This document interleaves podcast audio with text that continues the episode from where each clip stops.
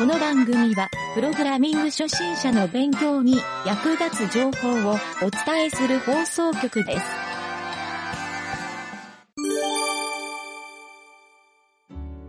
いやー、これね、もう本当に。これは、すごい。は いまあでもなんとなく納得感はある感じ？そうですね。そうですね。そう。まあこれでなんか、あ、これ作れるわっていう感覚があれば、もうここから作り込んでいった方が、いいかなと思うんだよね。だから、ちょっと僕が見えてないのは、あの、はいどういうイベントが今後発生するかなっていうので、まあ、特定の条件を持ってる時に特定の場所をクリックしたらっていう、だからフラグと今のクリックポイントの組み合わせが今後いっぱい発生してくるような気がするから、そうですね。あ、でもフラグ使うところちょっと少ないかもしれないです、ね。あまあ少ない分には別にうん。うん。いや、もうこのクリックポイントだけでいけるならね、かなり。結構基本的には、その、うん。第一のところとかは、うん。えっ、と、C1 だと、うん。あ、その複数っていうのは一応必要かなっていうのはあるんですけど、うんうんその、うん。猫ちゃんが伸びするところとかはもうなんかそれだけであの隠しキャラみたいに動くってところはあるんですけど、フラグはないですね。もうなんか一方通行で、うんなん。か、先生をタップしたらなんか外から音が聞こえてきてあーそういうことかで、窓の方をタップしたらなんか来たよみたいな感じで、何かしらそうですね。うんうんうんうんなるほど。まあまあまあ、とりあえず、フラグモードはまあ最低限入れときはするんで、まあ使うか使わないかは、使わなくても全然いいし、うん。そうだね。あとで、ちょっと現、状ので割と、あうん、はいはい作っていけそうな感じはうんありますね。あーじゃあまあ影尾ちゃんの場合だと、もうこんだけあればある程度いけちゃう気もするね、そういう意味では。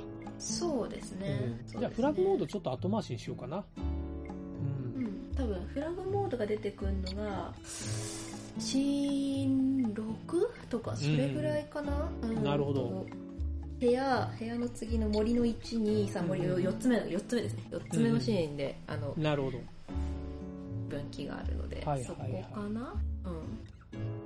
あともう一個、ちょっとさっき、もうこのお話の前の影るちゃんの質問に戻るんだけど、はいはい。あの、キャラクターのちょっとセットのところを見てほしいんですよ。例えば、セセッット。トペパ、セットペパのところの、はいキャラクターのサイズ WH、ここで250、250って、まあ、250ピクセルのセットをはい。はいはい。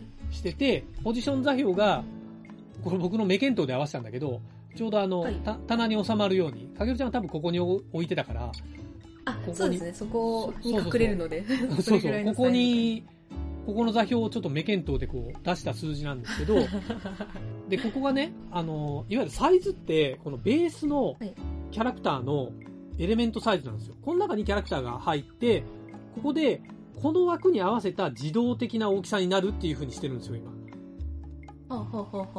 ああ、なるほど。そう。だからまあ、サイズを自動的にセットするっていうのはここで必要になるんだけど、この時に、えっ、とね、縦横比が厳密であればまずいいんだけど、僕ちょっと思ったのが、先生って結構縦横比変わる、まあ、座ってる時と立ってる時でまず大きく変わるじゃないですか。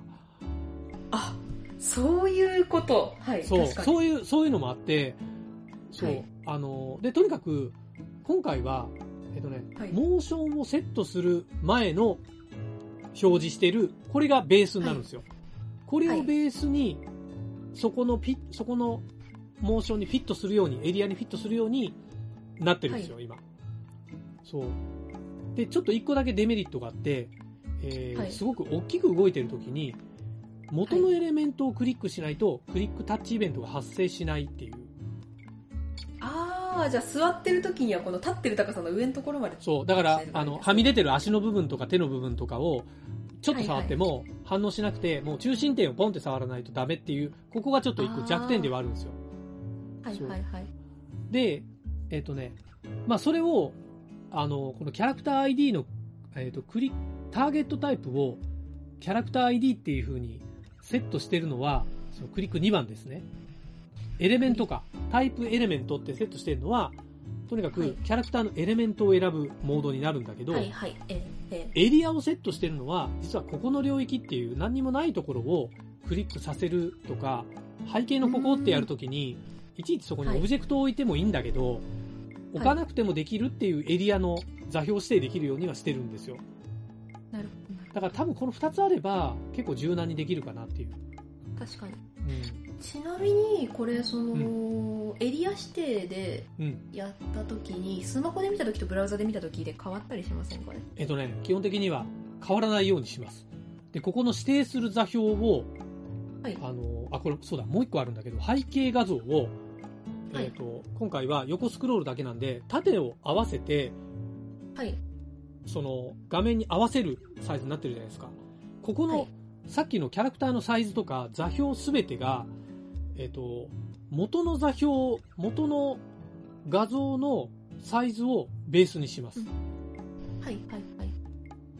だから、なんだろう、例えば、あ、それが縮小されるみたいな感じですね、そうそうそうバルで全部。そうそうはい、はい、はい。だから実際表示するのは例えば300ピクセルだけど、元の画像を1000ピクセルで作ってたら、1000ピクセルの中が絶対座標で、ここの値はい。でセットしますっていう。うんややこいんでもうそっちにしました、今回は。まあ、それがいいですね、うん確かに。だって多分な、うん、表示座標の方がコロコロ変わると思うんですよ。ブラウザのサイズによって変わるっていうのを。っていうことで、ちょっとね、えっ、と、それに限定しようかなという意味で、ただ今ちょっとこのエリアはね、この今現時点では、あの実はブラウザの画面座標でやってるんで、それで画面の左上クリックしてくださいって言ったんですよ。ああ、なるほど。そう。本来は、あの、ゲーム画面の中、ゲームのフレームの中うんうんの座標にするんで、うん。ほいほいほい。あ、じゃあだからもう、そこは心配ないよとうんいうことで。ここはだからセットするときは、もうフォトショップとにらめっこする感じに なるかもね。ああ、なるほど。そっか。そう。それ確か、それかよ。えっ、と、はいもう透明の1ドットピクセルみたいなのをキャラクターとして読み込んで、それを配置して、エレメントでクリックさせるとかね。そういう手もある。どういうこと？だうーんと、いちいち、そのまあ、見えないキャラクター、透明キャラクターをセットして、あ、まあいわゆるはいはいはい。1ドットでいいんですよ。1ドット透明ピクセルでいいんですよ。はいはいはい。それを、サイズを、その好きなサイズ、好きな座標に置いて、それをクリックしたかどうかって判定する。なるほどなるほど。でも、やっぱり生のキャラクターをセットした方が、生のキャラクター多分もう左右に動き回るから、キャラクターを押したっていう方が僕使用頻度高いかなと思ってるんで、そう。なので、まあそういうちょっと柔軟な使い方は今後できるかなっていうね。うん。そう。もうゲーム作りの終盤になったらそういう裏技使い始めると思うから、はいはいうんはい。という感じですね。うん。まあでもここまで話ついてこれれば、だいぶもう、かげるちゃんも見えてきたんじゃないかなと思うから、うんうんうんうんまあね、先生が立ったり座ったりしただけでも、かなり進歩ですね。ペッパちゃん動かしますか？うん。いやー、本当に、すごいな。すごい。これは感動ですね。いやいやこれはまあやっぱりモーションがしっかりしてるからね。だから逆にちょっと、これで座りモーションだったら先生を押すたびに立ったり座ったり、みたいなね、行ったり来たりができそうるから。ですね。そうですね。そう。うん。だから、そのあたりも結構慎重に作ってました。その、あいきなりパッて変わらないようにっていう。ああ、そうそうそう一応この。先生のは、うん立つところから座るっていうのが話の中に出てこないで作ってないんですけど、うんうんペパちゃんだとあれがあスタンドアップする、うんうんその保管するアニメーションと別に作ったりとかしてうんうんうんますね。そうだね。あ、そうか。今の話聞いたら、はい。えっ、と、キャラクターを消すモードってつけてないな。表示非表示。だから、例えば違う2パターンのキャラクターを同じキャラで2パターン、2モード用意しておいて、はいはい。だから立っていろいろ動き回るアニメーションと座ってアニメーションするみたいなのが、で立った時こっちのキャラに切り替えて、同じキャラなんだけど、別のデータに切り替えた時に、元のをこう、かげるちゃん口パクでやった時みたいに、消すとかっていう、ハイドモードがないな。確かにそうですね。その、ペパちゃん、うフロントってあの、正面向きのとそうそうそう、あ、そういうこと、そういうことそういうこと、そういうこと。はい。キャラクターによっていますね。その正面と横2つ必要なやつが、他にもポストマンとかがお。るので。なるほどね。よし、ちょっと待っ確て。今、今、ビボール書いとこう。ストーリーの、そうだね、ハイドモード。それができたらちょっと一個質問はいはいいいよそれ書き終わったらね。あいいよ、いいよ。なん。か、例えば、ハサミがうん、うん。飛ぶんですけど、あの空を飛ぶんですけど、その。予備動作でこうよいしょって溜めてから飛ぶじゃなはいいですか。、はい、はい。でそのよいしょそれをこうループさせるとよいしょってやってから飛ぶよいしょってやってから飛ぶってなるんですけど飛び続けるっていうののここの部分だけループするとかっていうのは難しいですかね？モーションを部分的に再生する、そうモーション部分的にループにするってことですよね。ははい。なんかもしそれがダメならその予備動作っていうのと予備動作からうんあの飛ぶっていうのを別のも、えっと、アニメーションに切り分けてあ。予備動作からもうフライっていうのに飛び続けてフライは無限ループっていうあ、うん。ループする部分と予備動作はやっぱ分けて、今ね、そうだ、はい。僕もね、考えてたのは、あの、今、はい。アクションのところでアニメーションをやってるじゃない？ここをはい配列でいくつも登録できるようにして、いわゆるつなげてアニメーションできるようにしようと思ったんですよ。はいはいはいはいそうすると、つなげてもう、えっ、と、予備動作をアニメーションします。で、ここが、うんエンドが来たら、次のモーションに移るっていう意味で配列にしようと思ってあるんですよ。で、配列にして、これもうん1回でストップしたら、次に無限ループ、あ、違うか。予備動作したら次無限ループに移ればいいのか。そうですね、インフィニットのそのフライモードっていうのに。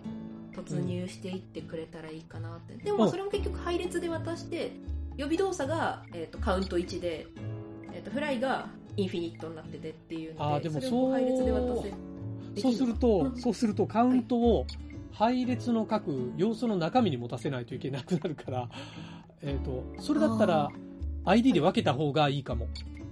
ただ、配列は配列でやるんだけど、配列は、うん。配列はあれか、そうだね、一回、一回モーションを連続してやる場合に配列にしとくと、使えるかな。だから立って座ってみたいなことを連続してやる場合は、配列で立ちモーション、座りモーションみたいなので、それもつなげて書いた方がいいかな。配列しない方がいいかなちょっと今、配列しない方がいいっていう感じになってきたな。ああめんどくさくなります配列めんどくさいっていうか管理があ、そうだね。配列にするよりもつなげた方が、より管理がしやすいっていう風にちょっと考えちゃったな。うーうんんもうここの、もうとにかく ID を分けて、はいその中でキャラのもう設定を単体で書ける方が、配列で個別に中の階層でさらに書くよりはもう単体で書けた方が、細かくセットできた方がいいんじゃん。まあはあうん配列、結局つなげて書いたら配列やってんのと同じになるはずなんですよ。ーまあそうですよねそうですよねあいやあでもハサミが飛びながらうん別のものが動いてるとかっていう時っていうのは、おー、ハサミが飛んでちょっと待って。いったそうか。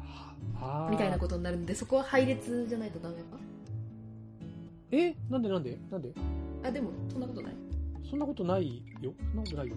ハサミが飛び終わるまでその次に行かないってことにはならないですかねならないならない。えっ、とね、ならないモーションスタートしたら次ネクストがあったらネクストの方が先だと思う。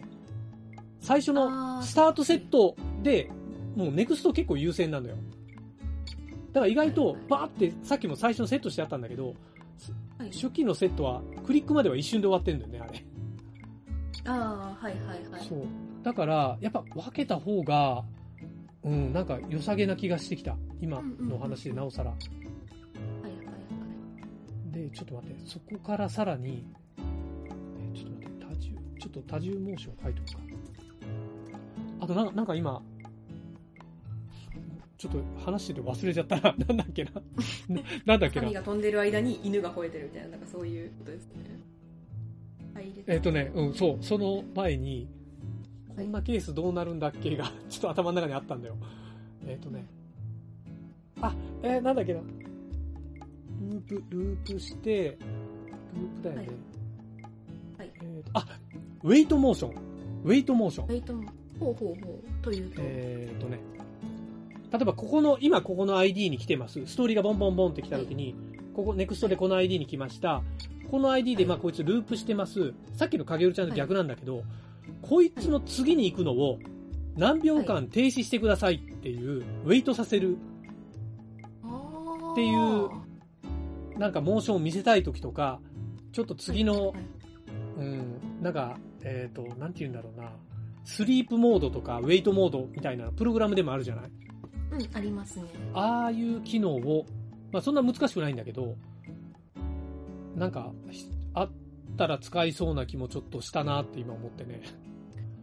ないと逆にはい、ネクストは瞬間で行くんですよ。ああ、ああ。なんか間が、間が悪いみたいな、なんかすごい勢いで進んでい。くあ、感じ。だからモード、モードウェイトでもいいかもね。モードウェイト、そうですね。それでセットタイムアウトみたいなのを呼んでっていうんです。そうだね。そこで数値を設定できるとかがいいかもしれない。はいはいはいはい。3000とか。そうだね。ミリ、ミリセックだね。そうですね。よし。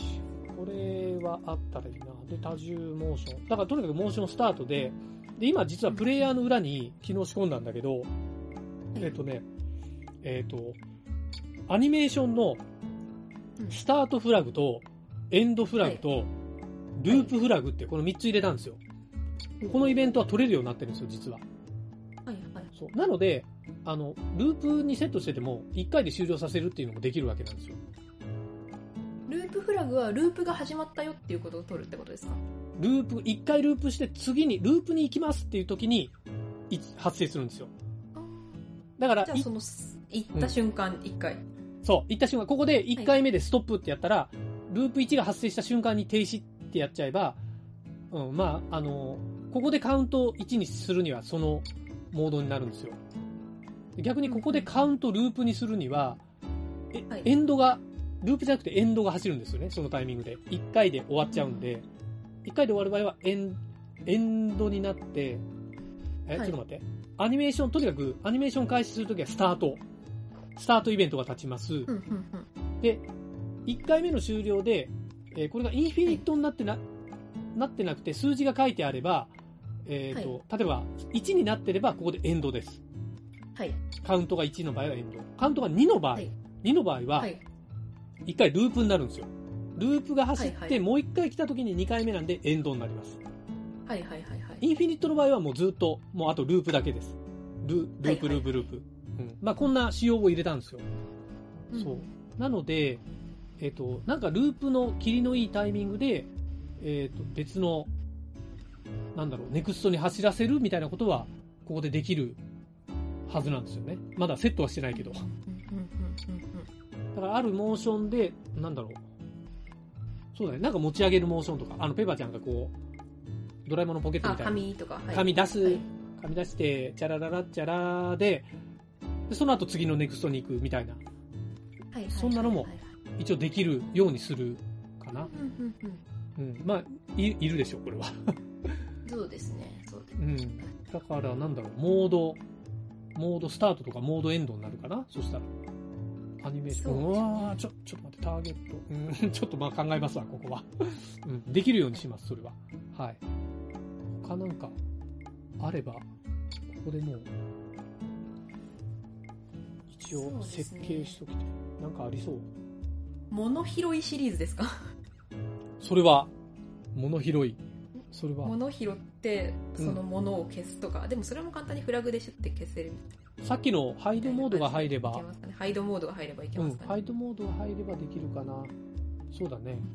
あと、だからほら、アニメーションとの組み合わせの部分が多くなると思うから、そうですまだね、あの、あの機能入れてないんですよ。あの、アニメーションに、の中にフラグ、キーフラグを立てるモードをまだ入れてないんで、はいはいはい。だから例えば、まあ、拾った時に、この、外の拾ったものを消して、アニメーションの中に入れ込むみたいなのを仮にやった時に、ああ、はいはい。そう、これがまだできないんだけど、まあ、これはちょっとやるかな。これは、OK です。エンハンスメントに入れとこう。エンハンスメントに入れとかないと忘れる。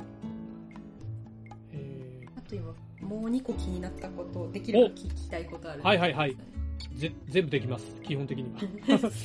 全部、全部できるようにします。キャラクターがキャラクターを持ち上げる。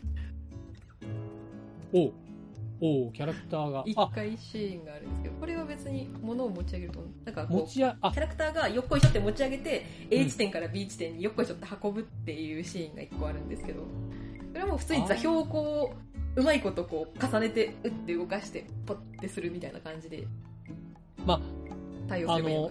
多分その A っていうキャラが B っていうキャラを持ち上げるときに、多分 A の移動座標と B の移動座標を同じにすれば、持ち上げた状態の座標で固定して、あと移動座標を一緒にすれば、それっぽくは見えるから、ああ、じゃあ別に大丈夫。多分大丈夫だと思うんだけど、そうだね。でもまあ、かげるちゃんの場合多分全部固定値でいっちゃうでしょう、きっと。別に、多分、そうですね。ユーザーがクリックしたポイントとかってやるならまた、そうか、そういうのがもしあったら、そこもなんかフラグとして持まあ、今回使わなくてもっていう感じですけど結局でも今回ってそのキャラクターを動かさないんですよね、多分まあまあ、クリックだけだもんね。そうクリックしあて、でもキャラ。クターを動かさないならあでもいやそうだなそううん。今回は少なくともあうんうんうんうんうん。うん、いや、ごめん、大丈夫、大丈夫。あの、かげるちゃんの方、先に話しましょう。ちょっとメモりながらやりますえわ。はい。え OK です OK ですはい。いえ、いいよいいよ。他に、もう、もう一個なんかある？いやいい移動で言うとそのマッうんうプん。ですかね、あのあマップはいいのか？キャラクター移動しないから別にいいのか？なくなりましたっけ？あの01でこうここを歩けるみたいなのっていうのって必要だっけ？みたいなあでも結局その、うん。うん。あれだよなキャラクターがこう例えばこうこっちに退場していくうん。あ、それ僕今言おうとしたんですよ。退場あの、あ本当ですか？フォーカスモードっていうのを考えてて、はい。画面の中心をそのキャラクターになるべく合わすっていうふ風にすると、はい。多分さっきのストーリーのセットの時にキャラクターのセットでもうキャラクターにフォーカスフラグみたいなのを立てておくと、もうが画面の必ずそのキャラが中画面内に入ってるって状態になると思うんですよ。はいはいはい。できるだけはい中心に行くんだけど、まあ端っこの方に行ったらそれ以上スクロールできないんでスクロールが止まるんだけどっていうどれか1キャラだけフォーカスモードにセットするっていう、はいはいはい。あモードフォーカスでキャラクターをセットする方がいいか。確実に1個だけに絞れるから。ああモードフォーカス、うん。えええええそれだと分かりやすい。どう？え確かに。確かに。でそうするとそう、うんと、このユーザーがこうスクロール、画面スクロールした後とかっていうのはど、どう優先されることになるんですか？ユーザーが画面スクロールっていうのはどどういう状態？あの、右とか左とか。あ今はそう今カーソソルで動くんましたよね。だけどはい。それをどうしようかっていうのも1個あってそうですよね、そう。それはどうする？それは別に動かせるけど、手離したらフォーカスモードに戻るようにする、動くけど、手離したら、まそう、そこ。あ、でも確かに全部見渡したいよね、ユーザーとしては。そうなんですよね。そう。ただそのゲームの中でそのキャラクターとかが、カーソルで動くわけじゃそうそう、ないから、ないのにみんなわざわざカーソルで動かしてくれるかなっていう思いとでもこの示唆効果を見てほしいっていう思いでちょっと今あどういう風になってるとすごいスマホで考えた方が分かりやすいと思うんだけど、多分ドラッグすると思います。はい。ドラッグで動けばはいはいはい、多分カーソルと同じでいいかなと思って。うんうんうん。まあこれで、まあスピードとかはそんなあれだけど、でも、示唆効果はすごい見えると思うよ。そうですよね、そう。キャラクターにフォーカスが当たってると基本的にもうずっとそこしか見ないのかな、どうなんだろう。その背景が動いていやだからそれではい。それで、まあキャラクターが動かなかったら固定だけど、はい。別にキャラクターフォーカスしてても、はい。ユーザーの、その、まあ、カーソルだったり、あの、もうドラッグを優先で、別に別の箇所を見て、で、手離した瞬間に、フォーカスがキャラクターに戻ればいいんじゃない？だからちょっと別のとこ見たいっていうのに、かなり柔軟に対応できる気がするんだけどう。ううんフォーカスで例えば、うん、あるキャラクターにフォーカスしておいてそのキャラクターが左側にはけていくっていう退場した時にそれはこう追随していくイメージですねその追随していく。もう、はいはいはいはいもうつ常にフォーカスしてるんですよ。はいはいはいもうそこを。フィットしてる感じだね。だからそこの、それをできるだけ画面のセンタリングしようとするようにすればいいかななる。ほどなるでこの人が退場したら次別のまた残ってるキャラクターにフォーカスが移動して、シュッて戻ってくるみたいうん、なうん。そうそうそうそう想像が。つきましたそう。あまあちょっと、半分話の腰を折ることになるけどはいはい、すべ、てのキャラクターのうん座標は、ささっきセットしたキャラクターのベースエレメントの中心点にしようかなと思うんですよ。はいはいはいまあそんなはみ出すことの方が少ないかな。生み出すというのはどこからはあのね、ハサミのキャラがはい、こう、お辞儀みたいなのにして、ああシャキシャキものすごいはみ出してる、はみ出してんのか。はみ出してる確かにあの子も細長いからな。そう。まあ、せ先生もかなりはみ出してるけど、あの人も結構細長いキャラいるんだよ。あの雲とかあの。そうそうそうそうそうそう。だから、そういうのはあるけど、まあ、中心、その元のエレメントの中心点って考えたら、まあ、そんなに多分悪くないかなとは思うんだけど、どう？いいんじゃないかなと思いますけどね、うん。そう。しかもね、一応起点的には左上なんですよ。だから、かげるちゃんが質問で、はい。左寄せになるっていうのはう、ん。結局ちょっとそこの影響があって、どうしよう、真ん中にする？でも、ちょっと真ん中よりは左起点にした方が、なんかいいんじゃないかなと。うん。後で管理しやすいかなと思ったそれはそうだと思いますうん。じゃあ、まあちょっとそこの仕様は今のままでいきますか。そうですねそう。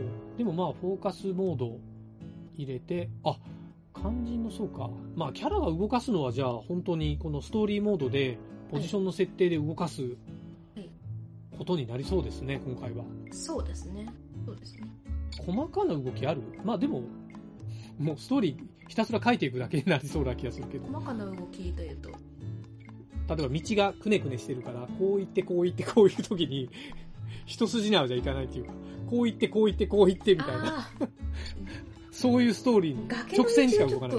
曲線描いてたな崖の部分あでも崖の部分あのこのハサミがこの崖の後ろからシュッて出てくる、このシュッっていう動きはどうするそれそのモーション。でもここの崖のここのところに多分なんかあのハイドというかなんかこういうハイドオブジェクト置いといて、そこからニュッて まっすぐそのき、直線直線。その軌道はどうする？確かに。そあ、直線？直あ、線あ直線直線だ。でなんていうか。直線ならいいけど。そうここからここまでを1ここからここまでを2みたいな感じで、うん。ああ、じゃあストーリー2個分だね。そうですね。っていう風にやるかハサミ、ムーブ1、2ででできる、ね。そうですね。あと変な動き方するのは。さっきの曲線道、はい曲線道か、どうしようかな、曲線道。曲線の道が出てくるのは、うんでもそこだけかなと思いますねっていうのと、うんあとあムーブ、はいムーブ、動かす、曲線、座標で動かす、一発で。動かし、あ、ちょっと待って、ちょっと待って、ちょっと待って。動かすも何も、はい動かす速度がいるね。あ言いますキねャラ移動。とそのうん、うん、うん。この曲線曲線の話で思い出したんですけど、うん。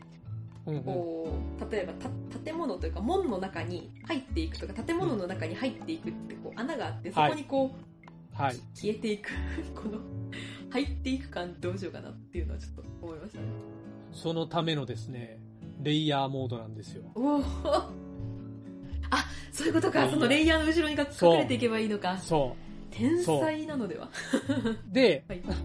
あの、まあ、レイヤーごとにはいはいはい。半透明の黒、ちょっとずつ半透明度を変えた背景を用意しておけば、うわってお暗闇に入っていくような雰囲気つ作れそうじゃない？できそうじゃない？あもうあ完全に理解しました